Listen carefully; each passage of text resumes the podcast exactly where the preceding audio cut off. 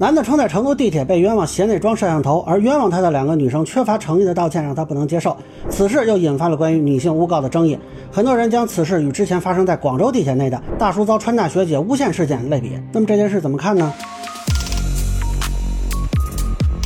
大家好，我是关注新闻和法律的老梁，欢迎订阅及关注我的频道，方便收听最新的新闻和法律干货啊。根据媒体报道呢，这个男士呢是发了一个帖子，讲述自己在地铁内被两名女子指责偷拍啊。他们指责的理由呢是说他的鞋面反光啊，这两个女子认为是有偷拍设备。那么警方介入后呢，证明了这个男士的清白，但是两个女生呢，一个不肯道歉，另一个道歉没有诚意，这让他决定呢要通过诉讼进行解决。他站在那里嘛，反正鞋子是脱掉的嘛，站在那里有很多游客和很多乘客在这里上上下下，反正很难受很尴尬，站在那里，然后警察也检查了一遍鞋子，也相当于还了我清白嘛。那后来还是就是没有道歉嘛。对一个年龄大的女生有道歉，但是那个态度也就不是一个道歉的态度。那么现在地铁方和警方也都证实确实有这么个事儿啊，不过细节有待核实，目前没有这两个女生的说法啊。现在就有很多人呢。拿这件事跟广州地铁发生的川大学姐污蔑大叔偷拍事件类比，觉得呢又是一起小仙女诬告事件啊。有人说呢，是不是以后都不敢坐地铁了啊？但是也有女性抱怨啊，这样以后真遇到骚扰，那不就不敢发生了吗？当然了，今天还有一个杭州师范的事儿啊，那个事儿我觉得信息还不稳定，先不做视频分析了。但是我觉得最近类似的事情啊，好像有点多啊，那么也是越来越陷入到一种男女对立的一种叙事与经纶。那我呢，个人看法啊，现在这件事情跟川大学姐事件有着本质不同。川大学姐是明确知道大叔没有偷拍，且在地铁里已经有警方调解过之后，仍然发布视频污蔑、侮辱他人。我认为这是一次诬告事件，那侵犯了当事人的肖像权、名誉权、隐私权。只不过因为当事人不追究啊，就算躲过了法律的制裁。那么现在就看啊，川大校方怎么处理了。而成都地铁里的这两位女士呢，虽然我没有看到她们的说法。但现在的信息看，他。们的作为是基于误会。虽然把斜面反光当成偷拍设备这种事儿有点滑稽啊，但是你可以说他。们草木皆兵啊，说他。们过于敏感啊，却不是故意污蔑他。人，这个性质是完全不同的。当然了，他们在公开场合这一系列行为也可能侵犯了这位先生的一系列权利啊，这其中又是当众呵斥啊，又是现场罚站的啊，特别是他们要求对方当众脱鞋这个做法是明显侵权的，他们没有权利去搜查别人。啊，但是跟发到网上去网暴对方相比，他们的做法，我认为相对来说克制啊，造成的损害结果也相对较小。在这里，我必须说一句啊，可能有一天啊，我也会被哪个女士因为误会在地铁里拦下来，但是，啊，我还是觉得不能要求普通女性在维权过程中完美无缺，啊，要承认确实存在偷拍女性的违法犯罪的行为。那么，女性对于这个问题敏感很正常，啊，对于这个过程中呢，无心之失不能跟有意污蔑等量齐观。警察也有抓错人的时候啊，那法院也有判错案的。你要求女性朋友们力不虚发，这也不太现实吧？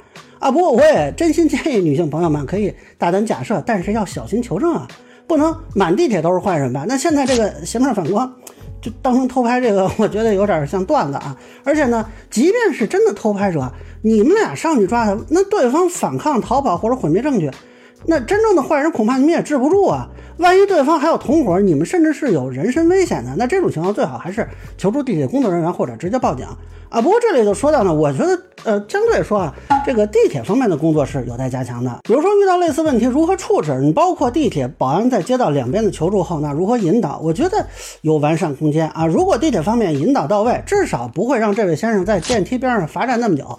啊，完全可以说把这三个人带到相对私密的地方去调查也好，对吧？那可能损害结果会更小一些。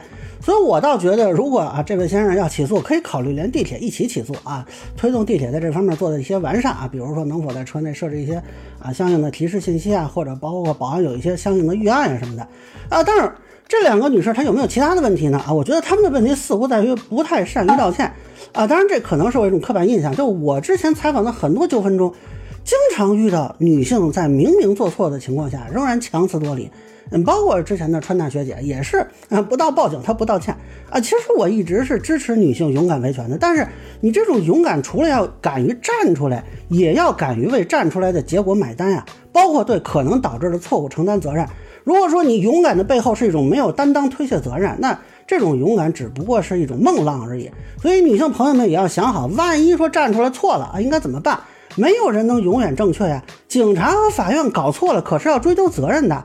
那你们搞错了，该道歉道歉，该赔偿赔偿啊！这里我想分享一下，这道歉这种事儿，一定是强调自己哪里做错了，不是强调自己哪里做对了，一定是明确对方生气的理由，而不是明确自己犯错的理由。一定关照对方的损失和情绪，而不是关照自己的损失和情绪。总之，道歉的关注点是别人，那不是自己。那现在按照这个先生描述呢，是其中一个女生说了一句“帅哥，对不起”，转身就要走出办公室啊，另一个就没说话啊。然后警察劝他们呢，啊，其中一个还说：“哎，我们不是为了我们自己，我们是看到旁边其他人的隐私受到了影响。”你说白了，你就完全没有感觉到他们给别人造成伤害之后有什么愧疚，他们的关注点还是在自己身上，觉得自己啊有理。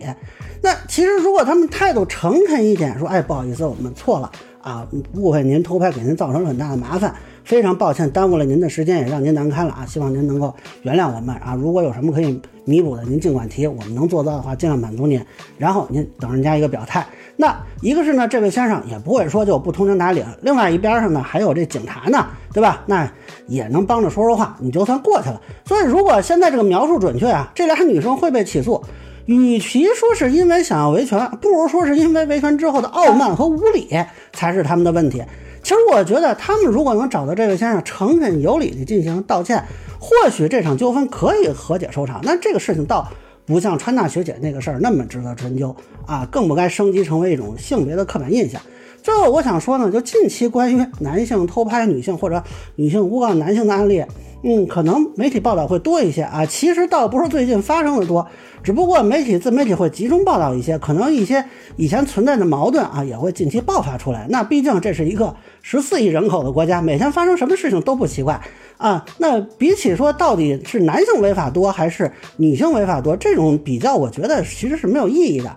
特别是你把这种比较还压缩到一个相对呃的一个时空之内，那其实在我看来，不管是偷拍还是诬告。都应该是守法公民和违法侵权者之间的矛盾，而不应该是男女之间的对立。偷拍的人他不管是男是女都是违法者，诬告者不管是男是女也都是违法者，而被偷拍、被诬告的人他不管是男是女都是受害者。呃，即便说其中啊有一些可能是误会，但是这种误会也是由于违法者的行为可能造成伤害和守法者恐惧被伤害的基础上那才产生的。那我们应该尽量消弭误会，共同的去反制违法者，而不是被误会和性别来扰乱了视线。我们既要反对因为男性有违法者污名化男性，也要反对说有违法者是女性那就污名化女性。那先说打着女权旗号去污名化全体男性，和打着反女权旗号去污名化全体女性的做法，在我看来只是错误的啊，两个方向都是应该反对的。那也希望呢，男性和女性都多一些换位思考，推己及人。以上就是我对成都地铁男子被冤枉偷拍事件的一个分享，个人浅见难免疏漏，也欢迎不同意见小伙伴在评论区下面给我留言。如果你觉得说的还有点意思，您可以收藏播客老梁不郁闷方便收听最新的节目。谢谢大家。